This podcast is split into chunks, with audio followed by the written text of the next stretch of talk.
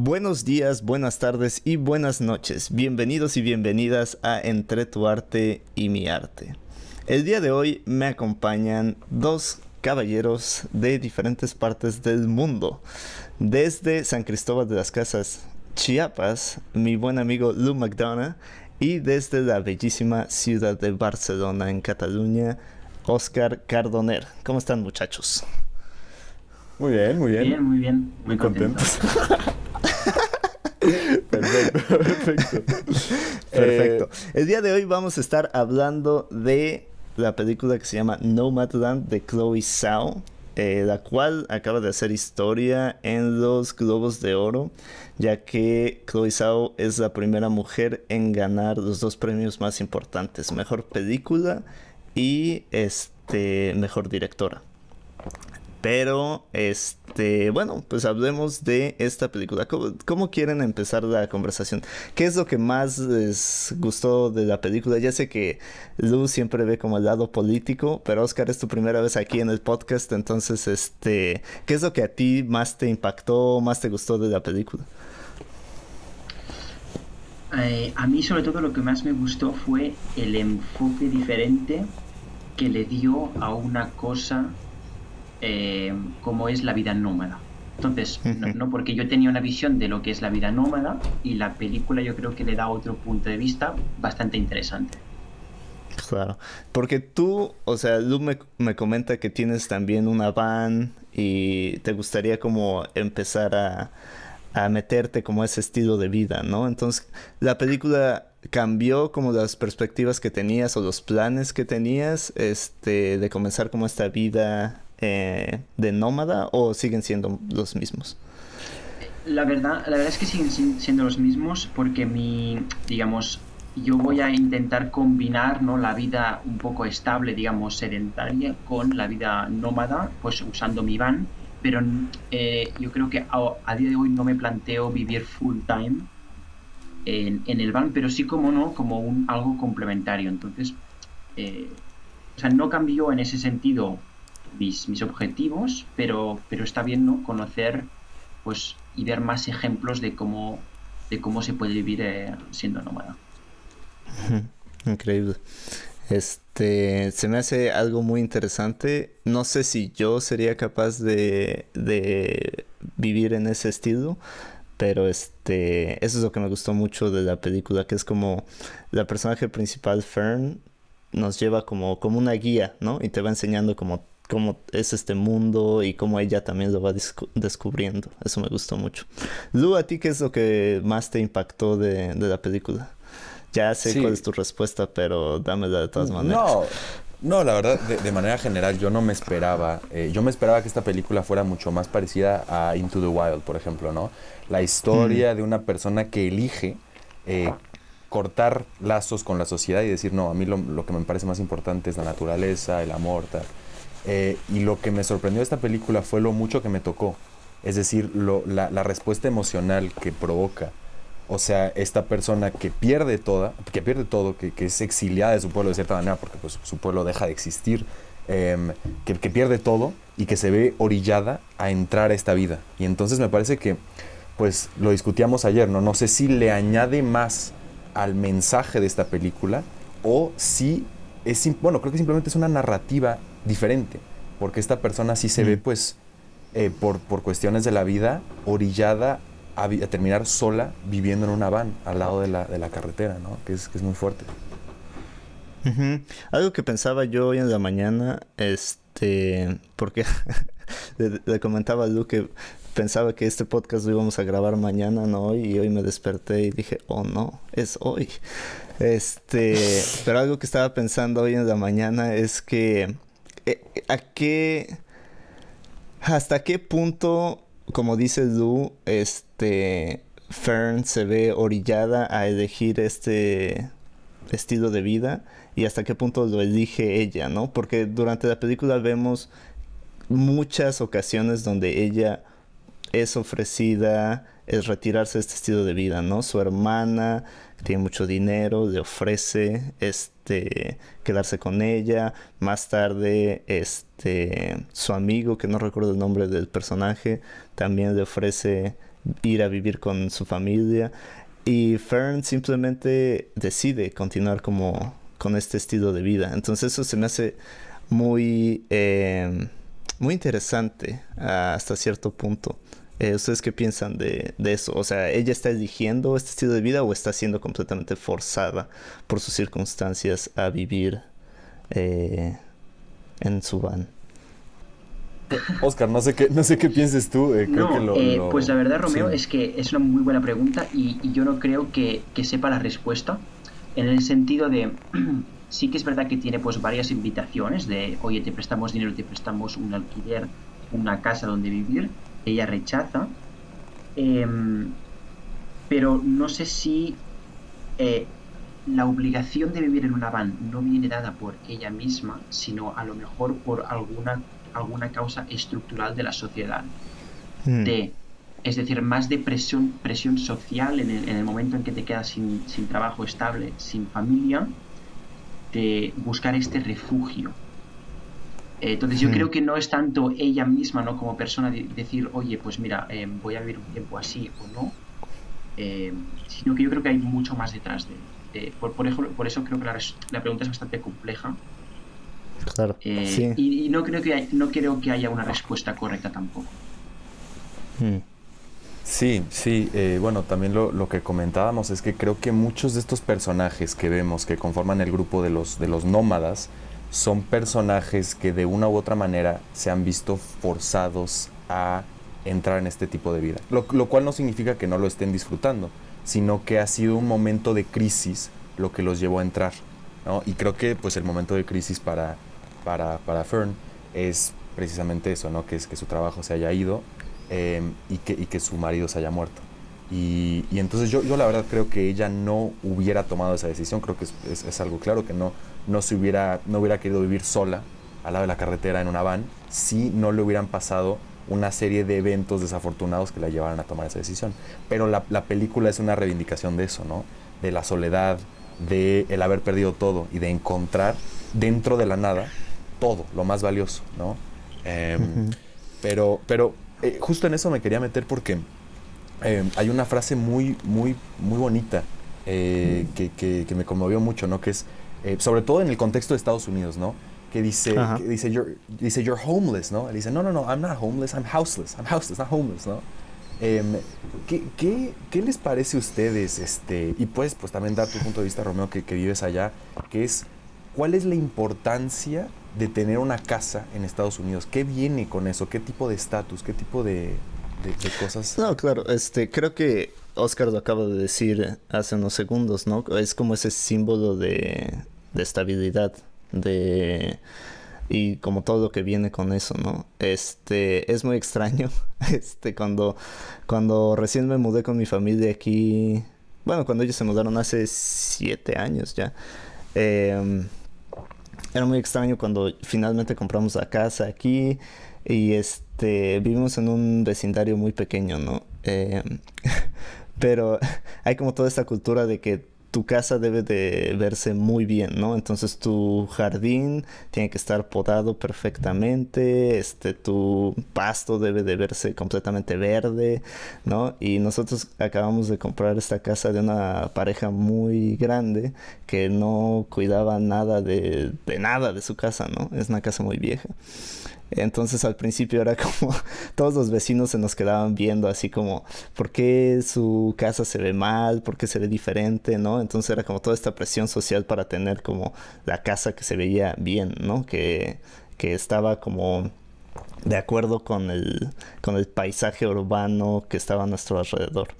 Y este creo que pues es eso, ¿no? Eh, es durante la película nos damos cuenta de que Fern pues se siente mucho más en casa en su van que, en una casa, ¿no?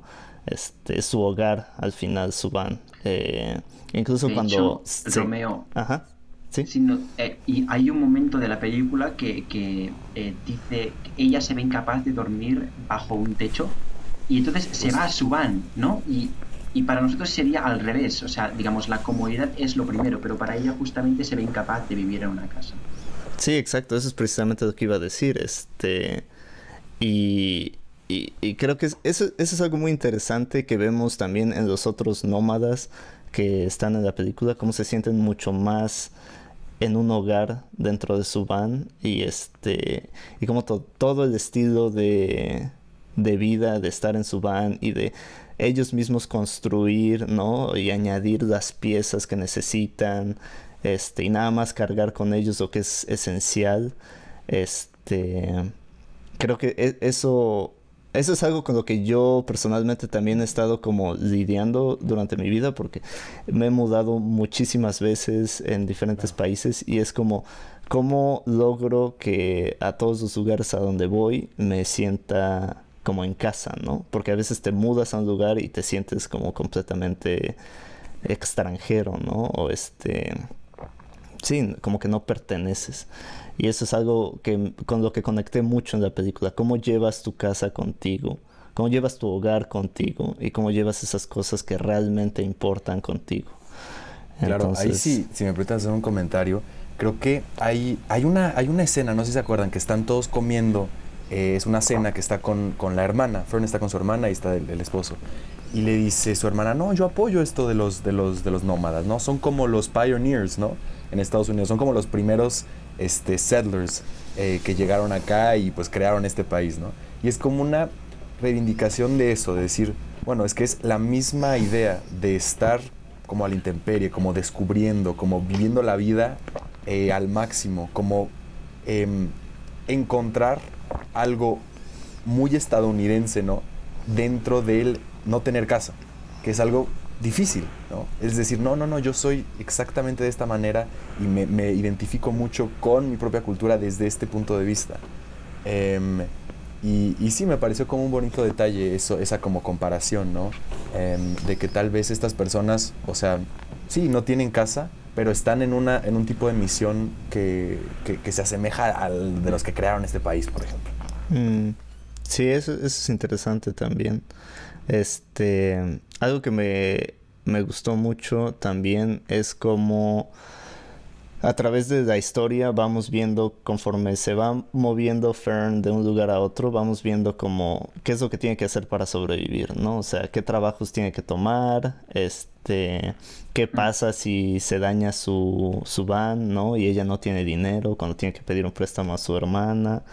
Este, entonces por eso me gusta mucho. Estaba leyendo eh, recién cuando vi la película hace un par de meses, estaba leyendo una entrevista que le hicieron a Frances McDormand, que es la actriz que interpreta a Fern. Em, y ella describe a, Fern como a este personaje como una docente, como una maestra que nos va enseñando cómo, es, cómo es todo este estilo de vida. Y me gustó mucho esa, esa analogía este, porque se me hace como esa es una perfecta descripción de, de este personaje. Em, otra cosa que me impactó mucho que no sé, creo que te dije Edu, pero no sé si tú sabes, Oscar, es que eh, muchos de los nómadas que salen en la película son realmente nómadas, no son actores o actrices. Eso, eso me gustó mucho y algo con lo que conecté muchísimo, que ya hablé de esto en otro podcast, pero este es en español, así que lo voy a decir de todas maneras. Este, ¿Se acuerdan de escena con el personaje de Swanky? Este, que es esta viejita que hace kayak, este, que le está contando de que quiere hacer un viaje a, Alaska. Esa escena, o sea, honestamente me, me hizo este, llorar un poco. Cómo está describiendo toda esta conexión que quiere tener con la naturaleza, el ir a este, hacer kayak y ver las golondrinas en el cielo y reflejadas en el río y luego ver sus huevos, los cascarones de huevos. Eso se me hizo una historia muy muy bonita y al final cuando, cuando este, bueno, hacia el final de la película cuando enseña eh, Fern el video que le mandó Swanky de que sí fue, hizo todo este viaje, pues es como esta la película es como una historia que es como entre ficción, pero también como documental, ¿no? Este, de cierta manera, porque está usando historias reales de los nómadas, está usando a gente real que están actuando como ellos mismos. Este. Entonces eso me conmovió muchísimo. O sea, creo que le añadió toda una nueva gama de, de matices y, colores a, a la experiencia. ¿Ustedes qué opinan de eso? No, súper interesante. De hecho, eh, el hecho de que yo no lo sabía primero, yo no sabía que pues parte de la gente que sale en la película eh, sean eh, nómadas. Entonces esto, esto me hace pensar ¿no? en, en lo que son los... Ayer hablábamos con Lu un poco de fake versus real nomads. O sea, esta mm. gente que estamos viendo ahora, pues que se... Eh, se, o sea, se compran un van eh, y entonces hacen como youtubers o instagramers y viajan por todo el lado versus estas personas que em, para mí son los real nomads, ¿no? Los, los que no necesitan pues eh, toda esta, mm, este esta cobertura mediática, pero que eh, llevan mucho tiempo. claro, claro. O sea, tú serías un fake nomad, Oscar. Yo soy un fake nomad, sí, sí. no, pues sí. Pero eso creo que es muy importante porque también, o sea, no es que, o sea, ya sé que dije que yo creo que estas personas se vieron orilladas a, tomar esta vida, pero también hay una, este, pues decisión fuerte de ellos de decir, yo quiero continuar. Esta vida me da cosas que la otra vida no me daba, me da alegría que otras, que mi otra vida no me daba. Y ahí me quería meter a, a, una cosa que lo estábamos, pues lo estábamos comentando ayer, ¿no? Que es, em, hablando así desde un punto de vista personal, o sea, decíamos, por ejemplo, cuando alguna vez se les fue, eh, no sé, que se descompuso el boiler, que ya no había agua caliente en la casa, que se, le va la, se te va la luz, ¿no? Se te va el internet, lo que tú quieras. Em, esa primera, ese primer regaderazo que te tomas con agua caliente, después de haberte bañado tanto tiempo con agua fría, es mil veces mejor que cualquier baño que te puedas dar, cualquier día normal cuando te estás preparando para ir a trabajar, ¿no? Es mil veces mejor. Lo que quiero decir es que en cuanto en cuantas más cosas tienes, simple, o sea, es, lógico, se vuelve cada vez más difícil el sentirte impresionado, el sentirte contento al ver algo más. Y entonces hace sentido, y lo estoy diciendo así desde un punto de vista como muy pragmático. Si tú te vas quitando cosas, lo más normal es que puedas encontrar la felicidad de maneras más fáciles, ¿no? que tú puedas sentirte completamente feliz de tomar un baño con agua caliente, de comer una comida que no te permites tal vez, ¿no? Eh, de, de, cosas de ese estilo, ¿no? Es como buscar ese balance para estar, eh, para poder encontrar la felicidad de manera más fácil, porque lo que pasa de otra forma es que pierdes, pues la, te vas desensibilizando de una manera y, pues es más difícil ser feliz. Y, y bueno, en este caso, em, eh, bueno, de hecho Oscar había hecho un muy buen punto sobre la pandemia que creo que después puede comentar, pero aquí lo que pasa es que, em, que, que lo más importante al final no es la casa, ¿no? Al final no son, eh, no es el confort que te puede dar la casa, sino pues lo que encuentra ella precisamente, ¿no? La, conexión con la naturaleza, la conexión con otros seres humanos. Mm. Entonces, si tú ya tienes eso, ¿qué importa si no tienes lo demás? ¿Qué mm. importa? Tienes todo lo que importa ya.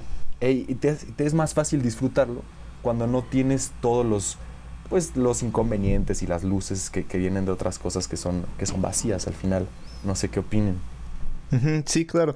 Este, sobre ese punto nada más quiero mencionar la escena de de cuando se rompe la vajilla que tiene Fern, que creo que le regaló su mamá o algo por el estilo.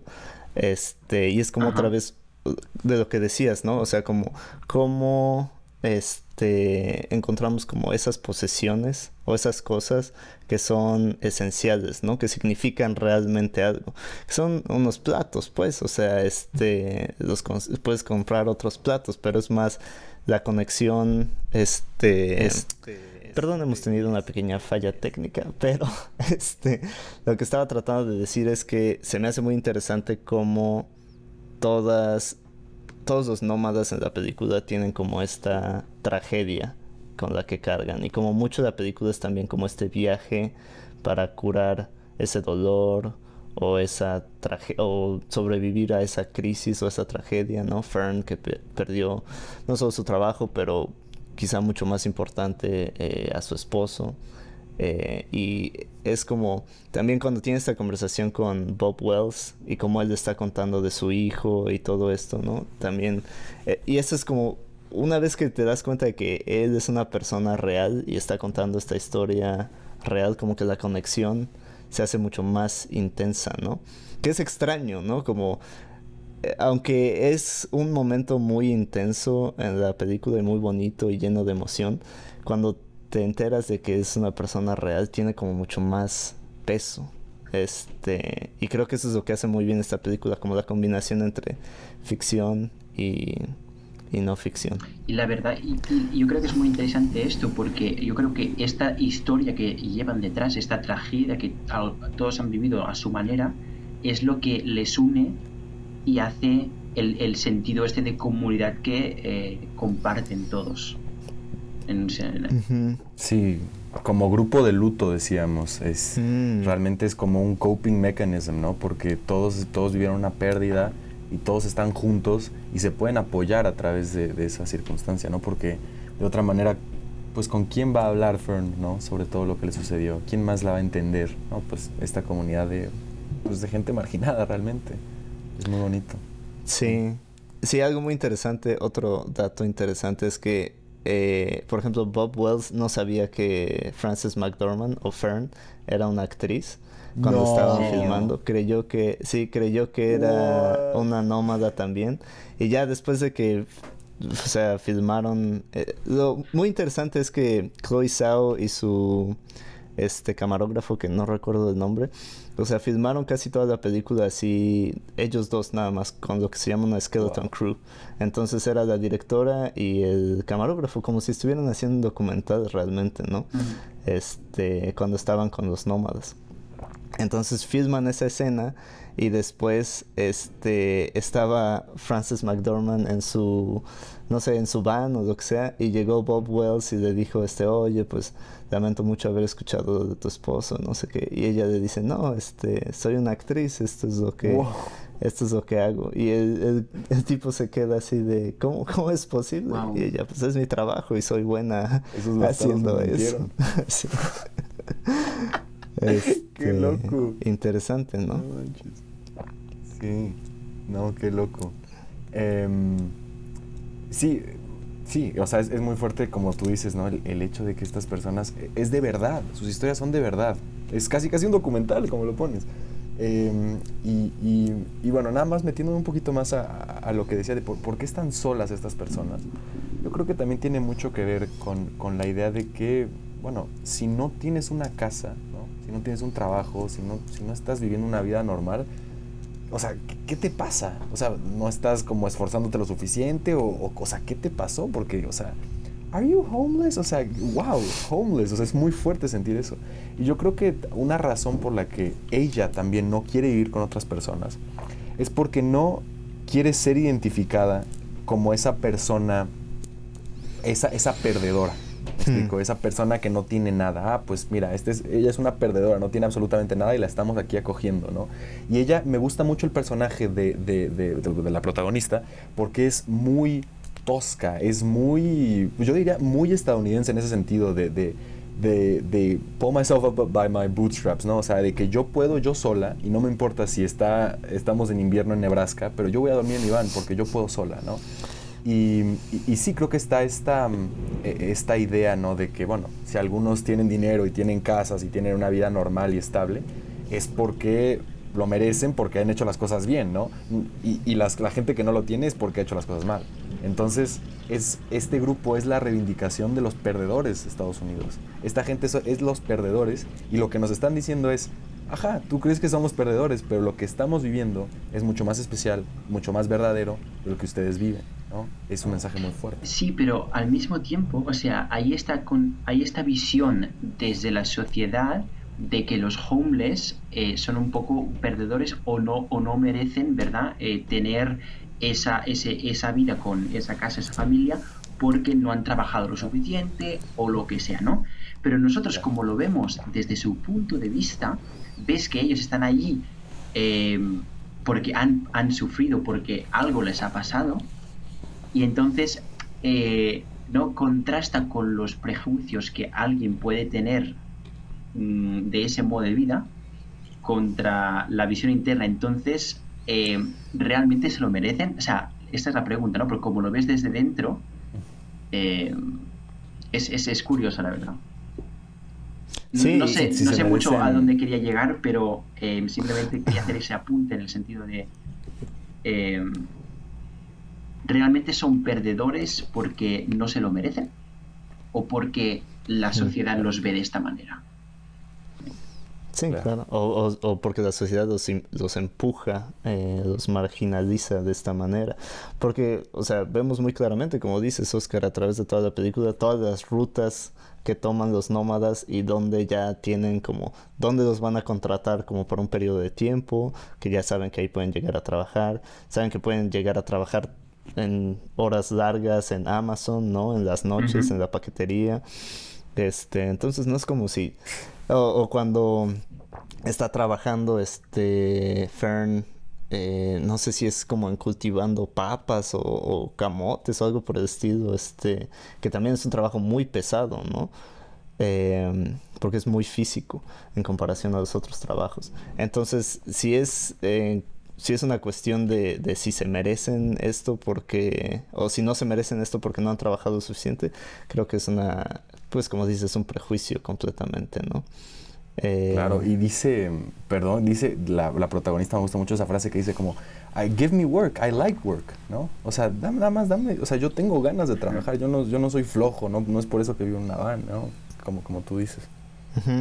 Sí, también algo que decían ustedes dos de como el coping mechanism y esta como comunidad que se hace, también se me hizo muy interesante como conforme o sea, se separan, ¿no? Los nómadas, a veces unos se van más temprano que otros, Fern se queda un buen rato en un lugar, pero cada vez que se encuentran otra vez es como si estuvieras encontrando con un amigo, con un hermano o alguien de tu familia, ¿no? Y se apoyan y es como, ah, qué gusto verte aquí, este, y, es como una convivencia muy, muy, este, natural, ¿no? Porque, como dicen, son como parte de este grupo. Eh, el, el eh, siempre dicen no, I'll see you down the road, como nunca se dicen, nunca se dicen adiós definitivamente.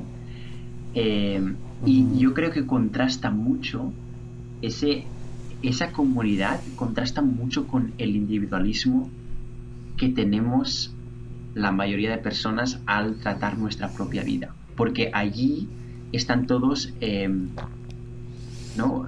vigilando un poco por los otros cuando en principio lo que nos enseñan en la educación que recibimos de pequeños es, no, no, tú preocúpate de tú, de tú mismo primero y luego por los demás. Pero ahí no, ahí están todos pues vigilando y, you taking care eh, del resto. Súper interesante. Además es que con Estados Unidos se puede hacer, se puede hacer un, análisis eh, un poco político, diferenciándolo pues a lo mejor de México o de Europa.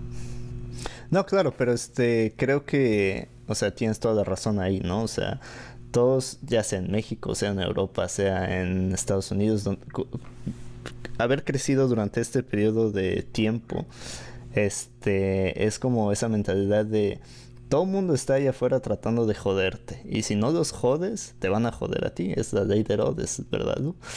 Este... Un poquito diferente, pero ese es el espíritu, sí. Sí, exacto. Este...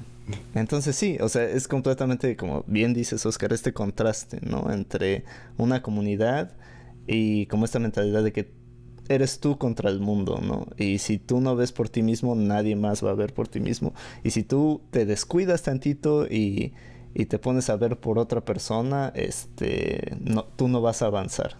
Mm. El que no tranza no avanza, también es otro, otro dicho. Sí, sí, es eso. Y lo, comentábamos ayer también porque em, hacíamos una diferencia, bueno, por, lo que me decía Oscar, es que este, esta película es muy, muy gringa en ese sentido. Em, de muy individualista, ¿no? Vemos una vida, eh, vemos personajes que son, bueno, por ejemplo en Europa decía Oscar, o sea, no es tan raro eh, alquilar una casa, ¿no? Este, alquilar un cuarto, o sea, una persona mayor, pues claro, o sea, puede estar viviendo Em, en un cuarto y en Estados Unidos es absolutamente, o sea, indispensable el estatus de tener una casa, como bien decían ustedes. Claro, sí, es como te miran hacia abajo si, si ya no eres un estudiante y sigues rentando un departamento una casa. Nos van a mirar para abajo toda esta No, pero sí, sí, sí, es eso exactamente. Em, y, y, a mí me gustaría este, preguntarte a ti, Oscar, Em, con respecto a el vivir en una van, ¿tú, ¿tú crees que en algún momento em, vas a comprar, por ejemplo, una casa y mantener la van? O, o, sea, ¿cómo, ¿cómo, piensas que la van va a ser parte de, tu vida? ¿no? Em, interesante. Es que ahora mismo, o sea, tengo suerte, digamos, que estoy, eh, pues puedo tener una casa, ¿no? Cerca de mi trabajo y pues tener eh, esta, esta van al lado. Entonces, la verdad es que me, es muy tentador el hecho de decir, oye, ¿por qué pagar un alquiler? Es que yo estoy haciendo un trabajo en remoto, ¿vale? O sea, puedo trabajar desde mi ordenador. ¿Por qué pagar un alquiler de 400 euros al mes eh, en una habitación, o sea, para una habitación en un piso, cuando puedes estar en tu van y ahorrarte este dinero. Em, la verdad es que es tentador y, sería, sería un, nómad no forzado, sino, sino escogido, ¿no? con, todas sus dificultades, porque si hace frío o si llueve, pues es que tu casa es muy pequeña y no puedes salir. Eh, tema, el tema higiene, es que tenemos, o sea, tenemos un confort en una casa que ahí no se tiene. Pero, pero durante un tiempo, durante algunos meses, o al menos una temporada, a lo mejor la temporada de verano, eh, a mí personalmente me encantaría eh, experimentar el, el, nomad living, ¿no? Em, y sobre todo si es compatible pues con mi estilo de vida actual, a mí me encantaría probarlo y creo que sería un ejercicio súper importante para luego ¿no? poder comparar mejor eh, las dos vidas y ver cuál te aporta más al final. Eh, entendiendo que hay mm. sacrificios por pues, ambas partes, pero ya te digo, de, momento es, más un, hobby, una oportunidad que tengo, los fines de semana, eh, las vacaciones, pero a lo mejor una temporada más larga es que me apetecería mucho para ver cómo, es de verdad y, cuáles son los challenges al final. Sí, y quizá es una, un balance entre las dos cosas, ¿no? Este, como aprender a través de este estilo de vida eh, a reconectar con las cosas que son esencialmente importantes, a reconectar con la naturaleza, que se me hizo una parte muy bonita de la película, eh, y a la vez este, aprovecharse de cómo funciona el, sistema en el que vivimos, ¿no? Y tener como esa combinación, ¿no? Ese balance de las dos cosas, que no sé qué tan compatibles sean, ¿verdad? Pero este... Pero es que si Pero es el mundo en el que vivimos. pero es que es muy, es muy tentador porque es que desde mi punto de vista, no sé si lo, lo estaréis de acuerdo, es muy fácil ahora mismo, sobre todo en tiempo de pandemia, vivir para trabajar en el sentido de que estamos haciendo. Nuestra vida se basa en, bueno, eh, o en estudiar o en trabajar, ¿no? Para un futuro mejor. Pero estás hipotecando el presente y estás perdiendo, pues, todo lo que podrías aprender y ver ahí fuera si estuvieras viajando y aprovechando y, pues, estando con, amigos, lo que sea. Em, entonces es como, realmente, ¿por qué estoy aquí, no? Porque me lo ha dicho la sociedad, porque es lo que se espera de mí, pero eh, hay esa, hay siempre esa, ¿no? El, el live the present y eso. Claro, yo lo vería hasta desde un punto de vista de costo-beneficio, ¿no? De que la gente dice, por ejemplo, ah, eh, cuando vas a la universidad, el costo-beneficio es que tú no estás trabajando y ganando el dinero que podrías ganar en ese trabajo que podrías tener, ¿no? El costo-beneficio de trabajar y sobre todo esta edad es decir, ah, pues es que no es solamente que yo esté haciendo esto, es que también estoy perdiendo pues las cosas que podría hacer con otras personas. Y siempre hay un costo-beneficio, aunque no sea económico. Y, entonces es muy, muy importante, importante darse cuenta de eso. Sí. Em, eh, sí, últimamente he estado leyendo muchos libros eh, de budismo y taoísmo, que son filosofías que, me interesan muchísimo. Em, y hay un, hay un filósofo que me gusta mucho, que lo conoces tú, Alan Watts, eh, no sé si lo conoces, sí, también, Oscar. Sí. Este, que es como un traductor de todas estas filosofías de, del este a, pues a, cómo, cómo, meterlas a, nuestra vida eh, en el oeste, ¿no?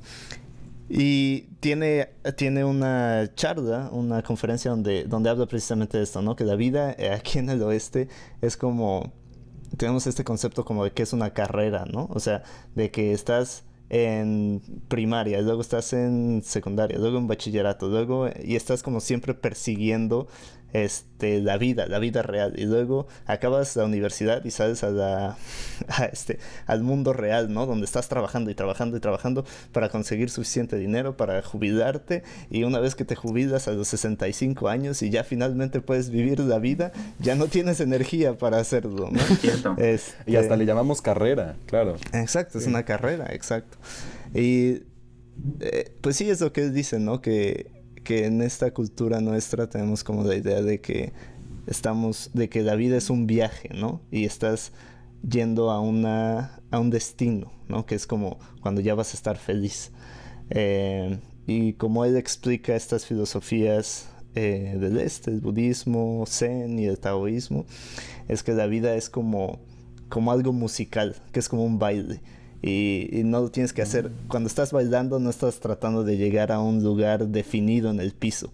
O sea, nada más estás moviéndote en el espacio y es como este esta cosa que es musical y es este y es un juego, o sea, y es como estar en el momento en lugar de estar tratando de ir a un lugar este mm. definido y eso es lo que creo que expresa esta película mucho, o sea, no Fern no está viajando para llegar a un destino, ¿no? Sí está haciendo un mm. circuito donde puede sobrevivir y donde puede vivir, pero está viviendo en el momento, a donde va, va y este, se toma fotos con los, este, con las cosas que hay a su alrededor, disfruta de la naturaleza, vive en el momento, ¿no? Y creo que eso es lo que, lo que hemos perdido mucho. Dice, hay, hay un momento, creo que en dos momentos de la película, donde dice que el desierto es, es, es muy bonito, ¿no? Dice, it's beautiful. Eh, pues solo apreciando estos pequeños momentos que normalmente en nuestra vida cotidiana no podemos hacer o no hacemos. No hacemos, sí, claro. Porque estamos como condicionados a, a, esta idea de como tengo que, como decías tú, ¿no? Como, y tú, Oscar, como ahorita tengo que trabajar para que eh, mi futuro sea mejor, ¿no? Pero que el futuro, el futuro, ¿qué? O sea, ¿no? Claro, ¿qué es el futuro? Ni siquiera, o sea, ¿cuándo es eso, no? Cuando tengas, como tú dices, cuando estés en, el retiro y, no tengas energía para ir para allá y gozarlo, pues suena un poquito tonto. Sí, oye, otra, una pregunta, porque ahorita que me estoy dando cuenta, porque lo que mencionaba Romeo, o sea, tú y yo también nos hemos mudado pues bastantes veces, ¿no? Y de cierta manera, no como, no tenemos una van, no, no vivimos en, en un tiny home ni nada así, pero sí hemos estado viajando bastante y yo la verdad sí considero que desde más o menos los 18 años yo he vivido, o sea, no he tenido una casa realmente, sino es que, o sea, mi casa siempre está aquí en México, pero no he vivido en mi casa, sino que he pasado eh, diferentes periodos en diferentes lugares. Y, o sea, yo nada más, full disclosure, o sea, a mí, a mí me, me gusta mucho, a mí me gusta mucho, como tú sabes, o sea, empacar, hacer maletas, hacer mochila, ¿no? Irme. Yo me siento, la verdad es que yo me siento muy yo cuando hago eso, cuando no estoy pegado a ningún lugar, cuando puedo agarrar mi mochila y sé que todo lo que necesito está ahí. O sea, que todo lo que me representa, todo lo que me es importante está ahí. Y me gusta mucho la idea, bueno, a los dos, ¿no? Pero la idea de tener menos ropa, ¿no? De poder usarla por más tiempo, de poder lavarla en el zinc, de poder hacer cosas de ese estilo, ¿no? Entonces, ¿cómo, cómo, cómo vives tú con esta vida de pues de no tener tan siquiera una casa fija por los últimos ¿qué, tres años. Sí, este, siento que es algo con lo que al principio batallaba mucho, como les decía eh, antes, porque sentía como que necesitaba, o sea, cada vez que me iba de un lugar, cuando ya me estaba empezando como a sentir en casa, era como esta, este desgarre, esta desconexión, ¿no? irte a otro lugar. Yo creo que en los tres años que viví en Irlanda, me debo de haber mudado como cinco o seis veces. Este, entonces era como empezar otra vez desde el principio, ¿no? Y empezar otra vez. Y a través de ese proceso, pues es como, como el proceso de los nómadas, ¿no? En la película. Es como, y como lo que decíamos antes, ¿cómo aprendes a qué es lo esencial? Y si es, si son posesiones las que te hacen sentir en casa, mm. o es tu actitud, ¿no? O sea, si es este, que cuando llegas a un lugar eh, irradias tú como esa energía que lo va a hacer sentir como un hogar, ¿no? Ya sea una van, ya sea un cuarto, ya sea un departamento, ya sea la casa de tus padres, sea donde estés, ¿cómo logras que ese lugar se sienta acogedor para ti, ¿no? Y eso es algo como que, pues como dices, o sea, cómo cargas las cosas que son esenciales, ¿no? ¿Qué es lo que te representa a ti que siempre tienes que llevar? Porque eres, o sea, hay algunas cosas que, que necesitas que son partes de, partes de, tu, partes de tu identidad em, y cosas que tienen valor sentimental, ¿no? Em, entonces sí, o sea, al principio batallaba mucho, ahora ya es más fácil como fluir entre esos cambios. Eh, pero es interesante, o sea, ahora que estoy viviendo en casa de mis padres es como, como aprender a vivir con ellos otra vez, ¿no? Es como un proceso para todos porque hemos vivido separados tanto tiempo, ¿no? Eh, eh, pero es un proceso bonito porque es como conocerse otra vez, ¿no? hacer nuevas dinámicas. a veces chocamos mucho, pero pues es parte, ¿no? Y, y, mientras uno mismo se pueda sentir en casa donde, donde sea, este, creo que esa es una, es una habilidad muy, eh, muy buena y difícil de adquirir, como el poder adaptarse a cualquier lugar en el que estés. Eh, y definitivamente, pues el tener que moverse muchas veces o mudarse muchas veces, pues te ayuda a, hacerte la idea. Es que, de hecho, si, si, tú, si una persona es nómada y siente que su casa es estar con su van donde sea, eso, eso para mí es perfecto porque al final es home is where you park it. La van se, se, tú consideras que es tu casa y de hecho en la película adquiere un poco un rol. Yo para mí es como, ay, ya le tengo un poco de cariño y la cuidas y las reglas, ¿no? Te, la, te la haces un poco. Entonces, el hecho de poder desplazarte físicamente conservando este, esta sensación de familiaridad y de casa, yo encuentro una, eh, una ventaja que teniendo pues diferentes departamentos o, mudándote no tienes.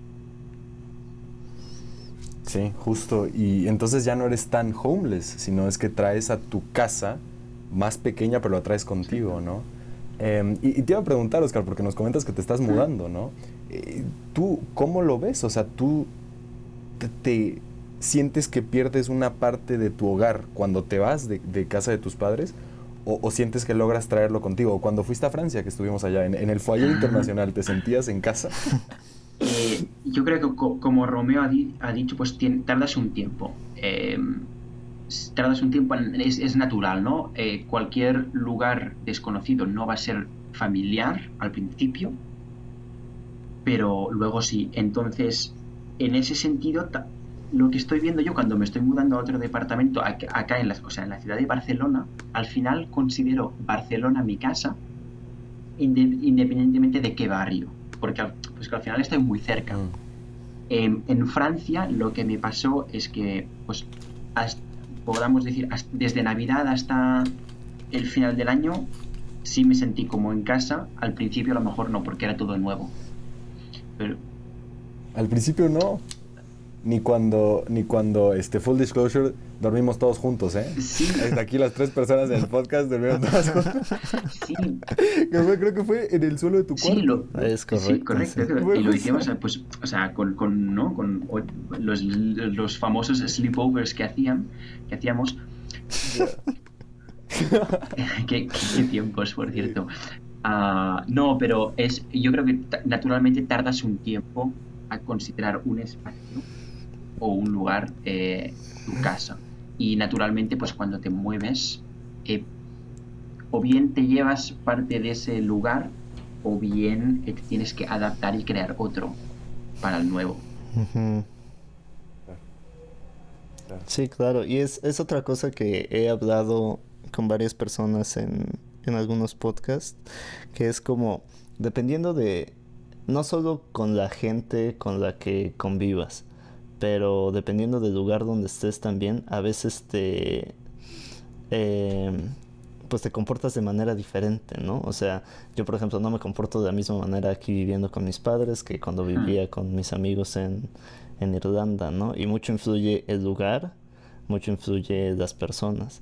Entonces como también entender de cierta forma que esa nuestra identidad fluye, ¿no? Y no es siempre la misma, o sea, siempre está como cambiando, que hay algunas cosas que la, que la mantienen anclada a, a como la o como la idea que tenemos de, de quiénes somos, de cuál es nuestro, nuestro ego, este, pero constantemente está cambiando y está fluyendo dependiendo de dónde estés. Entonces eso se me hace algo muy interesante. Pero no sé, ¿ustedes comparten esa idea o creen que, que siempre somos nosotros mismos, no importa dónde estemos?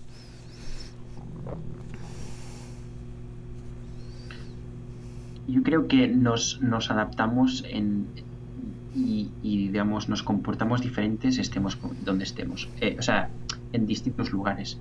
Eh, pues sobre todo va marcado por la cultura o las otras personas que están a tu alrededor.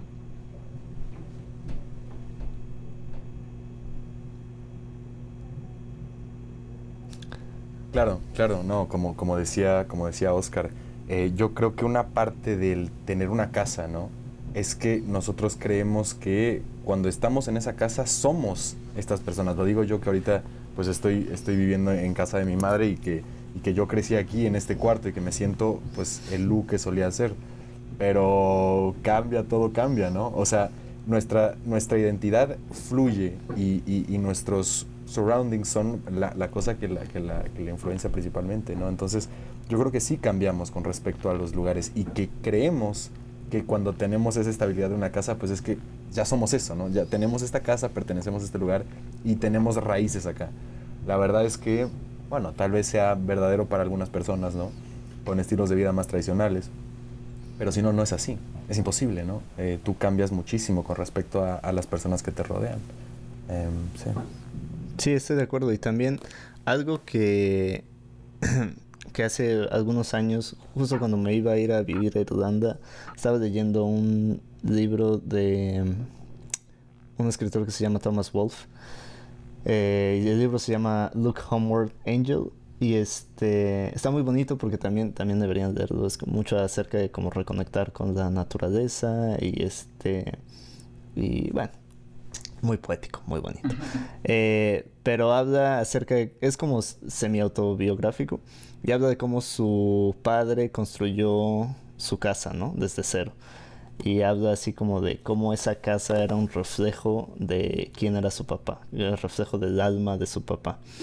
Este, y eso también eh, es algo que se me quedó en la cabeza y luego lo empecé a digerir como nuestros alrededores adquieren como esa, este, pues como ese reflejo, esa proyección de, de quiénes somos o de nuestros estados mentales, ¿no? Si, si estamos felices, eh, nuestro, nuestra habitación o nuestra casa se ve así como llena de vida, este, las cosas están en orden. Y algo que yo he notado mucho, por ejemplo, es que en momentos de, no sé, cuando tengo muchos proyectos, o cuando tenía muchos proyectos de la escuela y estaba estresado, o algo había pasado en mi vida y estaba como ansioso, estresado, eso se reflejaba mucho en, en mis alrededores, en donde vivía, ¿no? Mi cuarto estaba todo tirado porque tenía como muchas cosas en la cabeza, ¿no? Y este, y conforme iba lidiando con ese estrés o con esa ansiedad o ese dolor, eh, mis alrededores iban cambiando, ¿no? Entonces también como cómo proyectamos quiénes somos o cómo nos sentimos dependiendo de dónde, de dónde estamos, ¿no? Más allá de qué es lo que necesitamos, ¿no? O sea, si estás viviendo en una van, obviamente necesitas como construir las cosas que necesitas, pero también proyectas mucho tu esencia, ¿no? Como de humano, como, como la proyectas, no importa a dónde sea que vayas. Este, este, no sé si eso es algo que ustedes alguna vez han, encontrado o, es algo que ahora que lo digo hace sentido o no hace sentido completamente. Este, ¿Qué opinan? Sí, hay, una pregunta para vosotros. ¿Habéis alguna vez sentido este, eh, digamos, vivido este sentimiento de encontraros en un lugar y decir, esto me es completamente extraño? Es un sentimiento muy raro de qué hago aquí, no conozco a nadie, eh, este es un como eres alieno a lo que es la habitación o, el presente y de, y de ¿no? Eh, nostalgia hacia eso que sí que te es familiar. A mí me ha pasado varias veces, pues cuando estoy fuera de casa, eh, cuando era más joven me pasaba más, Em, pero, ah, ¿sabéis de qué sensación estoy hablando? Es, una, una, muy curiosa que te viene de dentro y dices, qué, raro es, ¿no? Sí.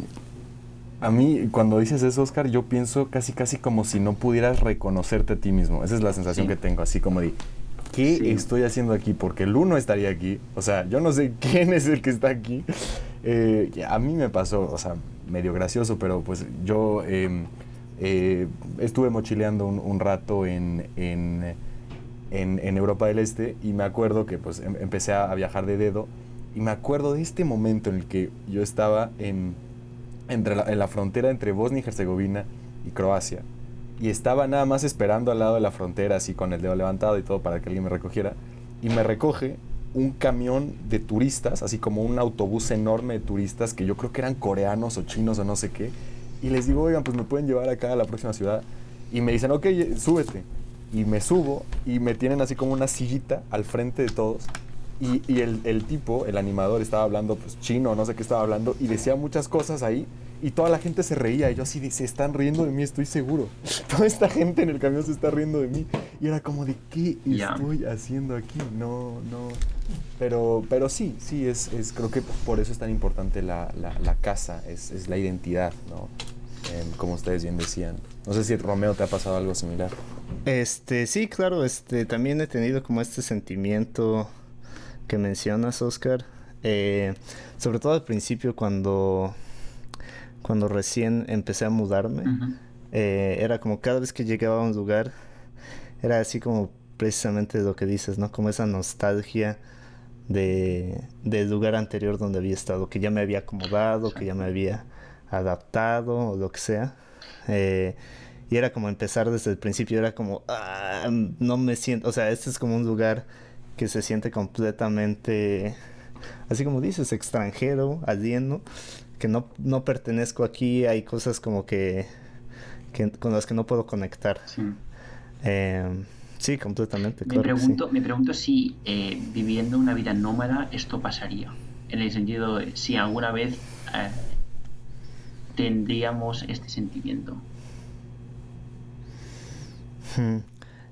Eh, es una muy buena pregunta. ¿Tú qué piensas? Porque tú eres el que más adentrado en este mundo estás de nosotros. Eh, claro, cuando te fuiste de viaje te sentiste. Hay situaciones en las que dices estoy confundido, ¿qué hago? No, es, esto es normal, es como viajar. Al final te encuentras con situaciones que no, no controlas y te puedes sentir muy desubicado o incluso que no perteneces en ese, pues, en ese lugar al mismo tiempo como si tienes tu van y viajas con otras personas, a lo mejor pues, te puede ayudar, pero yo, o sea, yo de momento no me he sentido eh, así en, en, un momento concreto, pero estoy seguro que lo podrías vivir, o sea, seguro.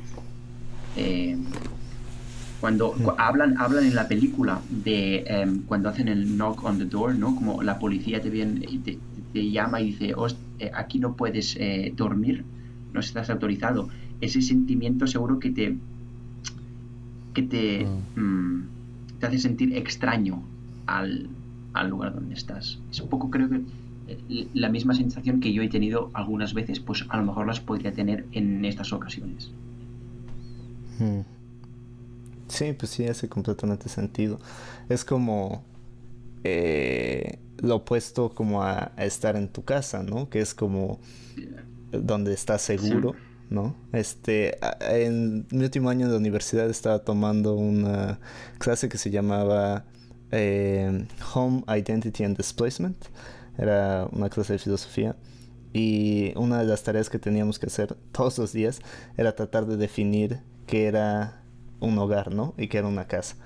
Eh, y cuáles eran las características universales de una casa. Y la que más salía era un sentimiento de seguridad este, donde no va a llegar la policía a tocarte en la noche y decirte, este, no puedes dormir aquí, este, donde te vas a sentir siempre como que perteneces a ese lugar. Em, y algo también muy interesante que, que salía de estas discusiones era que esos sentimientos no eran inherentes a un lugar físico, sino más bien a algo que, que nosotros generábamos a donde íbamos, ¿no? Porque te puedes sentir de esa misma manera estando en tu van. Te puedes sentir seguro, ¿no? Que aunque un policía llegue y te diga, no puedes dormir aquí, estando en tu van puedes sentirte como que, ok, voy a buscar otro lugar donde pueda dormir, ¿no? Este... Sí, eso me hace muy interesante. Este, que al final pues llevamos nuestra, nuestro hogar a donde estemos, ¿no?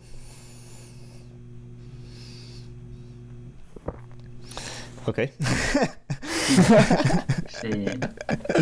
Pues creo que ya, creo que tocamos ya los puntos más importantes de la película, ¿no? Em, si hay, hay, una cosa que, que no mencionamos que, que, tal vez sea, a, a, mí me, la verdad es que me tocó mucho esa parte de la película, no sé por qué, me dio mucha como tristeza y como hasta curiosidad, que es este, que es el chavo, este que se encuentra dos veces, Fern, eh, que pues tú lo ves como una persona, al principio lo ves y dices, bueno, este puede ser como un hippie que está simplemente viviendo, eh, haciendo lo que quiera, yendo a los lugares que quiera, o sea, viviendo al máximo, ¿no? Pensando como en la, esta cosa del fake nomad, ¿no? Eh, esta persona quiere, quiere tener el máximo de experiencias y todo. Y, luego, eh, cuando lo vemos otra, la, la, siguiente vez, Fern le da un, este, un sándwich, porque él está tirado eh, como, un, como un estacionamiento de terracería, y está tirado contra un árbol, ¿no? Y, entonces, eh, a mí me parece que este, esta persona representa eh, como esta tristeza de la generación que se quedó sin casa, de la generación para, para quien las cosas no le están saliendo, ¿no? Eh, y, porque el chavo, o sea, no se puede decir, no sabemos si eligió la vida, bien pudo haberla elegido, ¿no? Eh, pero incluso eligiéndola, él tiene como este sentimiento, yo no sé si es nostalgia, pero como de tristeza perpetua, no sé. Dice, tengo esta, tengo esta novia que está en, en, casa, en Nebraska, pero pues no sé qué esté pasando con ella. Y es como esta, esta persona como abandonada a la, a la marea de, de, del océano, ¿no? Que simplemente está así. Y yo no sé, yo no estoy aquí para dar ningún, ningún juicio de valor, evidentemente, ¿no? Pero me gustó mucho ese personaje, me tocó mucho. Dije, es como, me dio como esta sensación como de despair, ¿no? Y, y, al mismo tiempo puede ser que no, yo lo vea así, pero que realmente él no querría volver a Nebraska, ¿no? Que realmente él no quisiera llegar a, a vivir con sus papás o a buscar a su, a su novia, ¿no? No sé qué, qué, qué takes tengan ustedes, pero, pero sí. La verdad es que es un, eh, ese, ese chico es un personaje un poco extraño porque yo no sabía cómo cuadrarlo, cómo identificarlo al principio. Creo que a, en algunas cosas se semejaba a Fern en el sentido de que pues estaba sin una casa, pero creo que hay, como has mencionado, algunas diferencias claras. Y es que Fern sí que eh, pues, bueno, tenía algunos trabajos, tenía pues un poco a dónde ir, a, algo un poco más, al menos una, una voluntad eh, contra este, esta persona pues, que estaba ahí y que tampoco explica mucho, pero que no estaba haciendo nada en el sentido de... Sí, sí, sí, sí, es eso. Sí, estoy completamente de acuerdo con, con ustedes dos. Este es un personaje extraño. Eh, y, o sea, creo que él no sé si. Creo que no era él un, un nómada, creo que él sí es un, un actor. Este. Ajá, okay. Pero estoy seguro de que. De que como él deben de haber muchas personas reales, ¿no? Este. En ese. En ese estado mental. Que... Y él es un vagabundo, de verdad. Sí, ¿no? claro. O sea, bueno, él juega el personaje del vagabundo. Uh -huh. Pero sí. Claro, sí. este. Eh. Y pues sí, o sea, te enseña como otra. Creo que el propósito de ese personaje es enseñarte otra realidad, ¿no? Como decías tú. Este. De que no, no todos logran como tener este mecanismo para lidiar con sus circunstancias o con sus tragedias. Hay personas que simplemente son aplastadas o, o este o simplemente no pueden lidiar con, con estas cosas.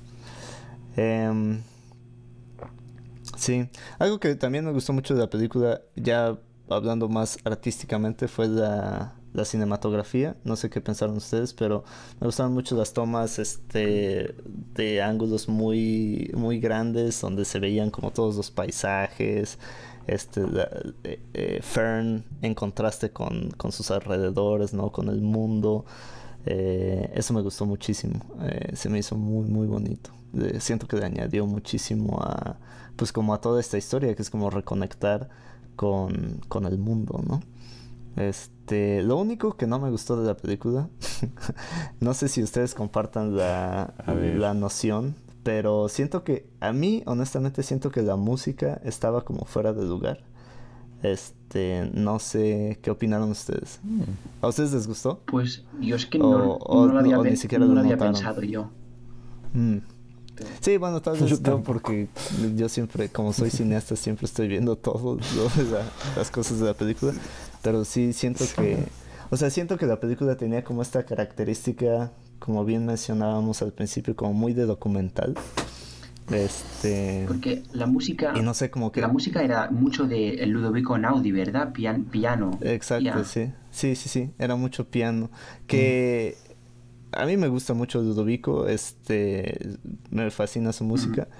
Em, pero siento que no conectaba lo suficiente con, con esta película. No sé por qué. O sea, no sé si es que lo sentía yo como un como más un documental y la música como me sacaba un poco o simplemente no siento que no, no cuadraba porque hay, hay otras películas donde su música queda queda muy bien eh, pero en esta siento que para mí no no fue el caso. Em, sí creo que en eso o sea creo que sería muy bueno em, encontrar alguna manera de hacernos entender que estas personas son de verdad que no son actores. Porque cuando lo sabes, o sea, cuando tú me lo dijiste, yo así, ¿qué? O sea, es lo mismo que, sí, o sea, en, Ciudad de Dios, ¿no? Esta película, igual la gente de las favelas es gente de las favelas, ¿no? Es lo mismo acá, eh, le, o sea, apoya muchísimo el mensaje. Em, y, sí, yo creo que, em, no, no estaba diseñado para hacer un documental, pero bien pudo haberlo sido y, tal vez hubiera tenido un, un elemento más de, como de solemnidad, ¿no? De decir, esto es Así, hay gente, no es una idea, ¿no? Esta es una realidad. Pero sí. Sí. Totalmente. Este. Bueno, ¿hay, ¿hay algo más que quieran este comentar de la película? Creo que yo ya cubrí todos mis, mis ideas y puntos que tenía. Eh, pero no sé si ustedes tienen alguna otra idea o algo por el estilo. Eh, yo, yo, sí, una última reflexión así general que se lo comenté a Lu es que la película es larga eh, una hora y cincuenta. Sin embargo, o sea, es larga y se me hizo un poco, eh, o sea, es un poco lenta en el sentido de que no pasan muchas cosas muy rápido. Sin embargo, no se me hizo larga. Para nada. O sea, de, hecho, acabé la película y dice una hora y cincuenta. O sea, es como, ¿no? Eh, como estás involucrado, ah, no se me hizo pesada ni larga en ningún momento. Curioso. Sí. No, sí, estoy completamente de acuerdo. Es este. Conectas mucho con el personaje, ¿no? Entonces estás en ese. Como en ese sentimiento de. Va a estar bien. ¿Qué le va a pasar? Este, lo va a lograr. Y lo más. Lo que me encanta es el final, ¿no? O sea, que no te deja así como con un final donde ella ya está. O como que regresa a la sociedad o lo que sea, sino que sigue como en esta vida y toda la película es como para hacerte entender como que ella está bien viviendo así, ¿no? Eh, y, no, no, necesita como llegar a un lugar que es como lo que decíamos hace rato, ¿no? Como, este no es, este no es una película de road trip, ¿no? Como que es un viaje a un lugar donde en ese lugar va a pasar algo, ¿no? Este es un viaje que continúa, ¿no? Este, que no está buscando llegar a ningún lugar. Y eso se me hace muy, muy bonito de la película. Este. Bueno, entonces para finalizar, Oscar, nada más, si hay alguien que nos esté escuchando, que esté pensando como en adoptar este tipo de, vida nomádica, ¿qué consejos les darías? Em, yo creo que mi consejo principal es intenta compartir este, este eh, esta modalidad de vida, no en el sentido físico de que haya alguien ahí contigo, que también, sino más intenta mm, no, empezar este, este modo de vida con alguien que lo esté haciendo paralelamente o simplemente con contactos que también lo estén haciendo. porque para no, para no sentir esta soledad, eh, yo creo que es súper importante tener algunos puntos de referencia, ya sean personas físicas que están contigo en el van, una pareja o unos amigos, lo que sea, eh, o otra gente con la que puedes contar eh, para emprender la aventura. Creo que es simplemente para compartir experiencias, consejos, pues otra gente que también esté en el mundo y que al final te beneficias de estas, como de estas interacciones. Un pequeño comentario ahí nada más, porque estaba pensando en lo, que dices, Oscar, y si tú ves en YouTube, ¿no? Ves este, la gente que está haciendo su van y todo, los videos son van remake de no sé qué, y incredible bed y no sé qué, y son todas las cosas materiales de la vida en van, ¿no? Que al final debe ser lo último por lo que te debes de preocupar. Bueno, tal vez no lo último, pero que no es el punto. El punto no es la van, el punto es la libertad que te da. Y, y como bien dices, esa, pues ese deseo humano de de poder eh, compartir cosas con los demás es lo que debes de buscar, ¿no? Sí. Perfecto, hermoso. Pues muchas gracias por haber escuchado otra entrega de Entre tu arte y mi arte. Los esperamos aquí la próxima semana. Este, que tengan un hermoso día y adiós. Hasta la próxima.